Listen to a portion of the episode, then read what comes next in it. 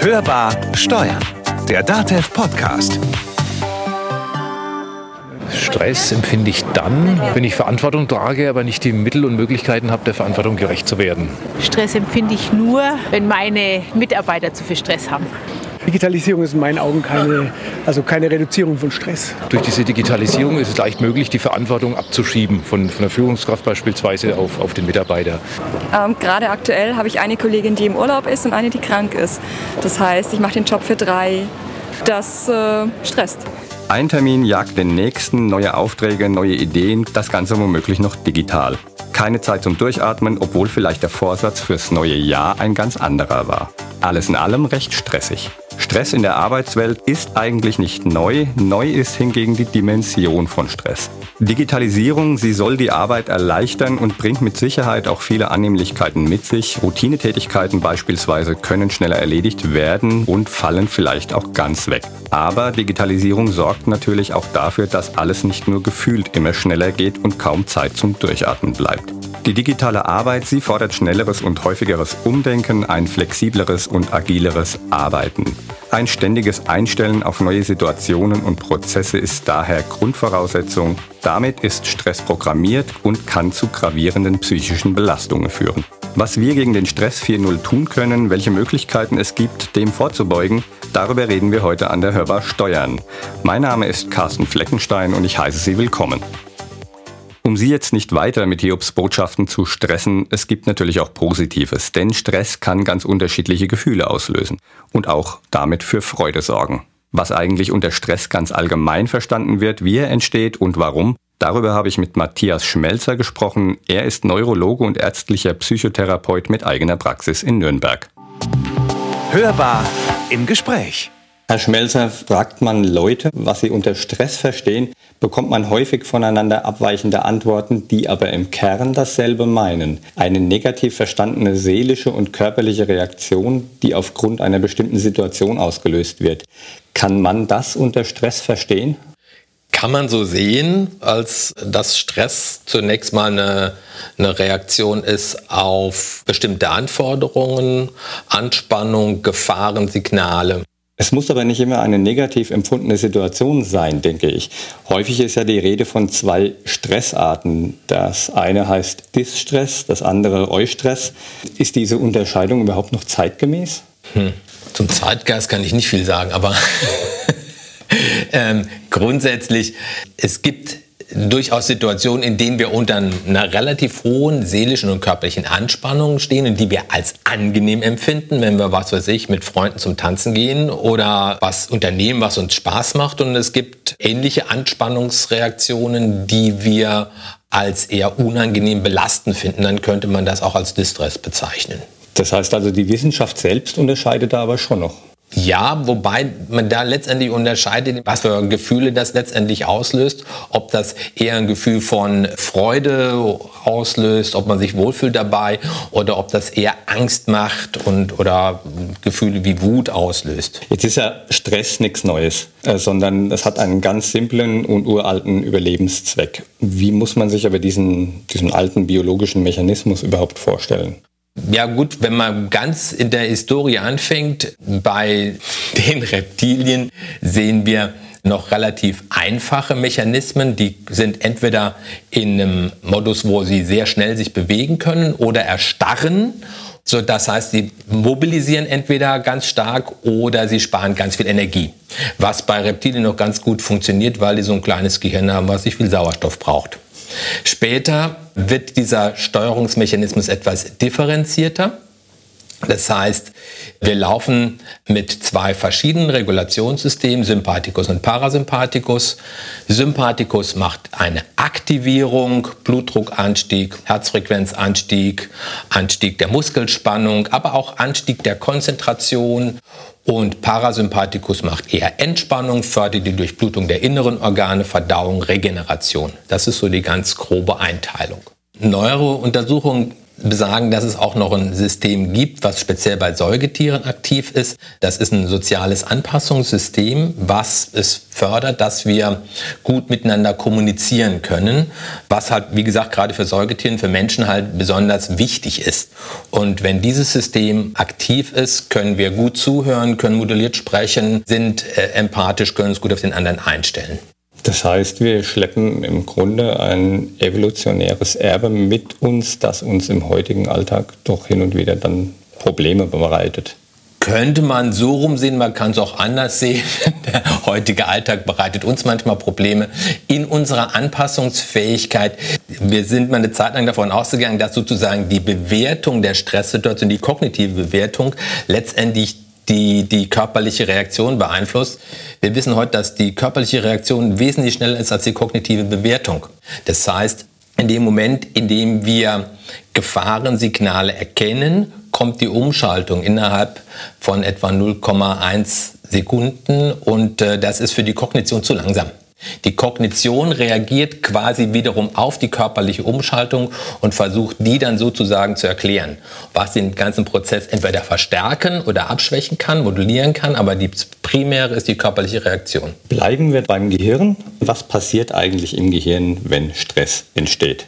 Gut, zunächst mal kommt es zu einer Aktivierung des vegetativen Nervensystems, Sympathikus, der dann wiederum über verschiedene Bahnen dazu führt, dass bestimmte Stresshormone ausgeschüttet werden, aber auch direkt beeinflusst Herzfrequenz, Puls und so weiter. Das geht über sehr schnelle Nervenbahnen, sodass diese körperlichen Reaktionen in der Regel schon nach sehr kurzer Zeit auch nachweisbar sind. Gutes Stichwort, körperliche Reaktionen. Das beeinflusst sich ja wahrscheinlich auch gegenseitig. Mhm. Also wie beeinflusst sich Geist und Körper wechselseitig bei Stress? Diese körperliche Stressreaktion wird wahrgenommen und kann da, wird auch wiederum bewertet. Also zum Beispiel, ich erschrecke über irgendwas, mein Puls beschleunigt sich, dann spüre ich, dass der Puls beschleunigt ist. Das macht mir Angst, stimmt irgendwas über meinem Herzen nicht. Das macht mir wiederum Angst und so kann sich das hochregulieren. Es kann sich aber auch runterregulieren im Sinne von, ich erschrecke über irgendwas und die körperliche Reaktion ist da, aber mein mit dem Verstand gucke ich dann nochmal hin, sehe an dem Moment alles harmlos, halb so wild, reguliert es wieder runter. Wenn Stress jetzt einen grundsätzlich sinnvollen Zweck erfüllt, stellt sich die Frage, warum der gesellschaftliche Blick darauf so intensiv ist, beziehungsweise oft negativ. Also ist das alles nur ein Phänomen unserer Zeit?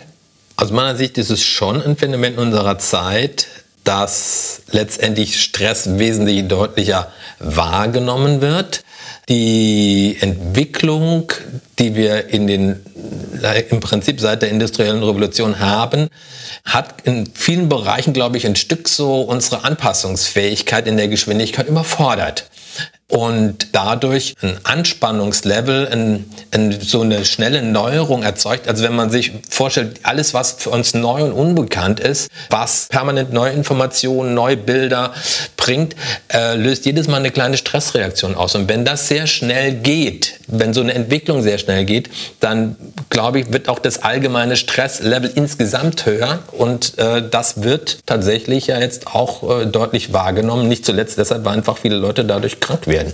Aus der Erfahrung heraus, was sind häufig auftretende Ursachen für beruflichen Stress? Was nehmen Sie da wahr in Ihrer Praxis? Es gibt eine ganze Reihe von Ursachen.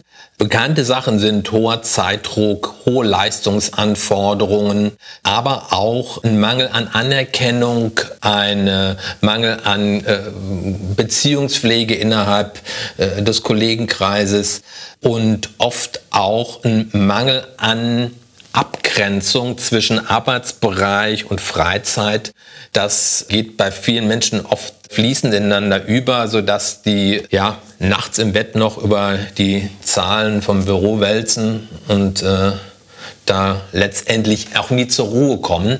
Denn es ist meist nicht so ein punktueller Stress, der als belastend empfunden wird, sondern wenn er sozusagen kontinuierlich auftritt und wenn er Ausmaße annimmt, die bedrohlich wirken, wo wir uns hilflos fühlen, wo wir das Gefühl haben, es wächst alles über den Kopf, überschwemmt uns.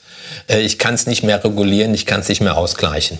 Es mag vorkommen, dass zwei Personen die gleiche berufliche Tätigkeit ausüben unter den gleichen Bedingungen, in gleichen Positionen.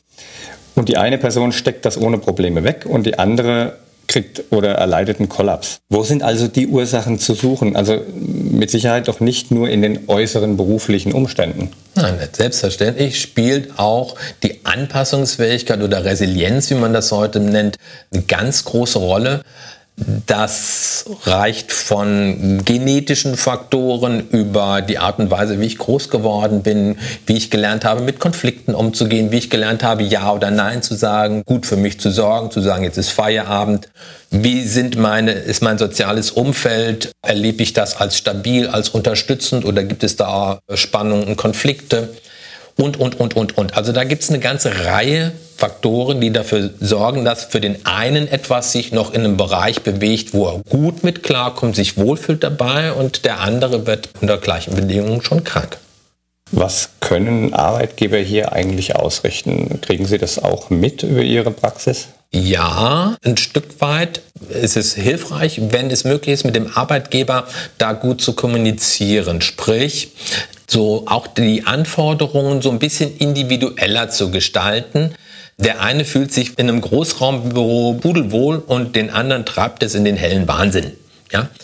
Und äh, da mal zu gucken, was gibt es an Gestaltungsmöglichkeiten, unter welchen Arbeitsbedingungen kann jemand optimal arbeiten. Der eine äh, mag es halt gerne sehr ruhig und konzentriert und der andere freut sich, wenn er alle zehn Minuten mal so ein kleines bisschen den Blick durchs Büro wandern lassen kann.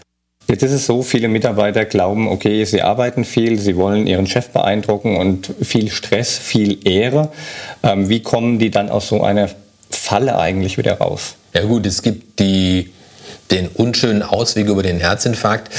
Es gibt aber auch durchaus äh, letztendlich, äh, wenn ich in diesem System drin bin, wenn ich sozusagen äh, mich selbst definiere über Spüren der Grenzen meiner Leistungsfähigkeit und entsprechende Gratifikation, dann ist es sehr schwierig, da rauszukommen, weil dieses, solange dieses System tatsächlich gut läuft, ist es schön und rauskommen tut man in der Regel erst dann, wenn man an der Grenze angelangt ist und das frühzeitig äh, gegen zu regulieren, kann ich im Grunde genommen aus dieser Kampfposition heraus, sondern tendenziell eher von außen. Sprich, indem ich zum Beispiel als Arbeitgeber Rahmenbedingungen schaffe, die so dieses Konkurrenz- und Kampfdenken so ein kleines bisschen begrenzen und da einfach auch etwas andere Wertigkeiten setzen.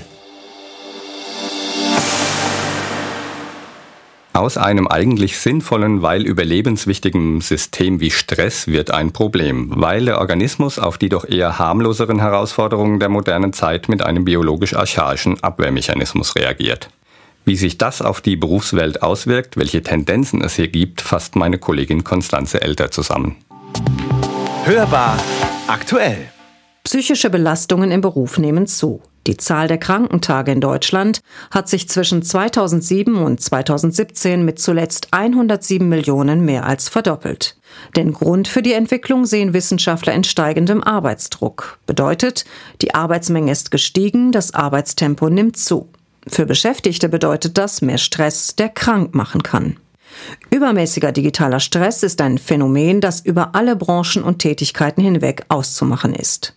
Das hat eine gemeinsame Studie der Universität Augsburg und der Fraunhofer Projektgruppe Wirtschaftsinformatik herausgefunden. Rückenschmerzen, Kopfschmerzen, Müdigkeit, solche und andere gesundheitliche Beschwerden häufen sich. Zugleich verringert sich die berufliche Leistungsfähigkeit erheblich. Für den digitalen Stress ist laut Untersuchung vor allem das Ungleichgewicht verantwortlich zwischen den Fähigkeiten im Umgang mit digitalen Technologien und den Anforderungen, die dadurch an Arbeitnehmer gestellt werden. Umso überraschender ist vor allem ein Ergebnis der Studie. Besonders bei 25 bis 34-jährigen Arbeitnehmern ist der digitale Stress ausgeprägter als bei anderen Altersgruppen. Nicht nur Unsicherheiten im Umgang sind ein Stressfaktor, sondern auch die Überflutung der digitalen Welt. Stress 4.0 resultiert also unter anderem aus dem Unvermögen, mit neuer Technologie in einer gesunden Art umzugehen. Und dieses Problem haben vor allem jüngere Menschen, sagt auch Stefan Doppheide von der DRK Gesundheit. Doppheide ist Resilienzcoach und Referent für betriebliches Gesundheitsmanagement. Seiner Erfahrung nach hat die jüngere Generation viel mehr digitalen Stress, weil sie digitale Medien ganz anders und viel intensiver nutzt. Auch das haben wir in unseren Studien festgestellt, ganz aktuell DAK Gesundheitsreport 2019 zum Thema alte und neue Süchte, wo erstmals auch das Thema Medien, also Nutzung von Social Media und Gaming-Verhalten von äh, Jugendlichen und jungen Menschen kritisch beleuchtet wurde und geguckt wurde, ist das noch gesund? Und was resultiert daraus, wenn Menschen dem nicht mehr nachkommen können, also die klassischen Suchtsymptome? bis hin zu, ich bin krank deswegen. Also ich kann meine Arbeit nicht mehr machen, weil ich eigentlich gedanklich ganz woanders bin und in einer virtuellen Welt eigentlich schon lebe. Viele Unternehmen stecken in digitalen Veränderungsprozessen. Die Arbeitsverdichtung nimmt zu. Mitarbeiter müssen für sich filtern, was für ihre Arbeit wichtig ist. All das bedingt unterschiedliche Stressfaktoren. Das ist unterschiedlich. Das ist auf der einen Seite natürlich die immer wiederkehrende Arbeit. Ich habe keinen klassischen Feierabend mehr. Ich habe nicht die Postmappe, die irgendwann abgearbeitet ist, sondern ich habe einen E-Mail-Briefkasten, der wird auch immer laufend weiter gefüllt. Und ähm, wenn man dann zum Beispiel schaut, welche demografischen Daten bringen dann Unternehmen mit und wir bewegen uns irgendwo zwischen dem 40. und 50. Lebensjahr als, als Durchschnitt, Alter, dann kann das diese Mitarbeiter, die halt ein anderes Arbeiten auch noch kennen, durchaus belasten. Und was schwer wiegt, ist, dass Stress 4.0 etwas perfide daherkommt. Er wird nicht direkt wahrgenommen, sondern wirkt eher langfristig. Er baut sich erst auf, wirkt unterschwellig. Dennoch kann auch dieser subtil wirkende Stress wahrgenommen werden durch eher so weiche Dinge wie ich schlafe nicht mehr gut, ich kann nicht mehr vernünftig abschalten, ich regeneriere nicht mehr so schnell, ich nehme Probleme gerne mit nach Hause, weil ich es vielleicht in der Firma nicht geschafft habe, sie zu lösen, aber ich kann sie auch nicht beiseite schieben, wie vielleicht der Mitarbeiter in der Produktion, der irgendwann die Bänder abstellt und sagt, das haben wir heute nicht geschafft, das machen wir morgen. Zudem ist diese Form von Stress auch verursacht durch klassische Change-Prozesse, die der digitale Wandel mit sich bringt. Das wiederum löst Bedenken und Ängste bei Angestellten überhaupt erst aus. Das kann zu Arbeitsausfällen führen aufgrund von Anpassungsstörungen. Plötzlich hat sich das Arbeitsumfeld gewandelt, die Arbeit muss anders erledigt werden oder die digitale Kommunikation läuft aus dem Ruder. Solche Anpassungsstörungen im betrieblichen Kontext haben sich in den vergangenen 20 Jahren verdreifacht. Ein damit zusammenhängendes Problem ist die Tatsache, dass viele dieser auftretenden psychischen Probleme oft erst spät erkannt werden und bis sie behandelt werden, sehr viel Zeit verstreicht. Heutzutage muss das nicht mehr unbedingt sein. Ein betriebliches Gesundheitsmanagement kann viel verhindern. DRK-Experte Stefan Doppheide. Es gibt schöne Programme, wo auch psychische Beratungsstunden vorgeschaltet werden können, wo jeder Arbeitgeber Hilfestellung anbieten kann, die anonymisiert genutzt werden können, um so eine Art Notfalltelefon oder Beratungsstelle einzurichten, wenn tatsächlich Mitarbeiter so etwas wahrnehmen und, äh, und dann aber zumindest ein Angebot vom Arbeitgeber haben. Wichtig ist, dass die Führungskraft durch erworbene Empathiefähigkeit überhaupt erst erkennt, was beim Mitarbeiter verkehrt läuft. Meistens sind es dann Verhaltensabweichungen, es sind Dinge, dass ich wahrnehme, dass er zunehmend entweder komplett ruhig wird oder dass er eigentlich in eine komplett andere Art geht, wie Aggressivität, wie ähm, kein Verständnis mehr füreinander. Wie gesagt, es gibt aber auch die ruhigen Typen, die dann immer mehr Arbeit annehmen, aber eigentlich gar nicht mehr wissen, was sie dort alles und wie sie es alles schaffen sollen. Dann kann ich es an anderen Signalen wahrnehmen, Dinge, Menschen, dass sie Menschen zurückziehen, sozial isolieren. Da gibt es sehr, sehr viele Signale aus diesem Bereich, die ich als guter Chef, ich meine Mitarbeiter kenne, im besten Fall wahrnehme. Und der Mitarbeiter wiederum sollte sich trauen, das Angebot anzunehmen. In einer Leistungsgesellschaft nicht eben selbstverständlich. Denn viele Angestellte definieren sich über Stress und identifizieren sich so als engagierte Arbeitnehmer. Damit fällt es ihnen schwer, sich zu outen, wenn im beruflichen Kontext ein psychisches Problem besteht. Aus diesem Grund muss die Führung zwingend mit ins Boot, wenn Stressprävention und Hilfe im Unternehmen implementiert wird. Denn von dort muss der Impuls kommen, muss das Thema gelebt werden, damit es sich auch durch das Unternehmen zieht. Wenn Führungskräfte oder Inhaber den Vorbildcharakter und die Vorbildfunktion nicht leben, wird es der Mitarbeiter auch nicht tun. Doch auch dann gibt es klassische Regelungen und hoffentlich geschultes Führungspersonal und, zumindest nach einem Ausfall, einsichtige Mitarbeiter. Da wird es meistens dann darauf hinauslaufen, dass ein Mitarbeiter dann ja irgendwann vermutlich gesundheitsbedingt wegbrechen wird und er sagt, ich kann die Arbeitsleistung nicht mehr erbringen. Dann sollten Führungskräfte in diesem Bereich geschult sein. Das ist dann der Klassiker, dass es auch in dem Bereich betriebliches Eingliederungsmanagement aufgegriffen wird und dann über diesen Weg über den gesetzlich vorgeschriebenen Weg halt auch Mitarbeitern Hilfestellung angeboten wird. Ob sie es in Anspruch nehmen, ist die nächste Frage. Aber dafür gibt es eigentlich klar geregelte Abläufe. Allerdings gibt es gerade im Hinblick auf psychische Belastungen noch viel Handlungsbedarf.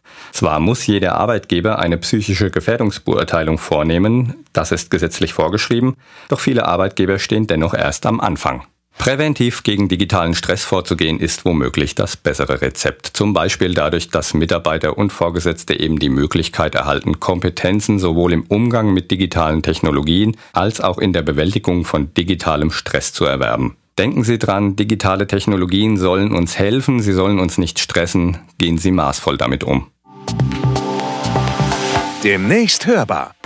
Sag mal, Konstanze, gibt es eigentlich irgendwas Neues zum gesetzlichen Mindestlohn? Der ist ja jetzt auch schon fünf Jahre alt. Ja, der ist fünf Jahre alt, aber ist vor allen Dingen jetzt erstmal wieder erhöht worden zum Jahreswechsel.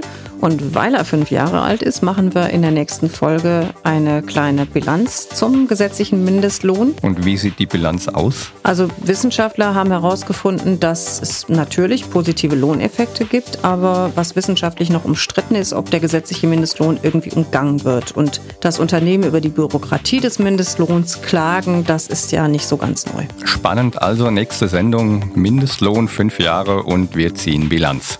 Das war Hörbar Steuern, der DATEV Podcast. Ich hoffe, es hat Ihnen gefallen. Abonnieren Sie uns, teilen Sie uns, empfehlen Sie uns weiter oder haben Sie was zu sagen? Das geht natürlich auch unter podcast.datev.de.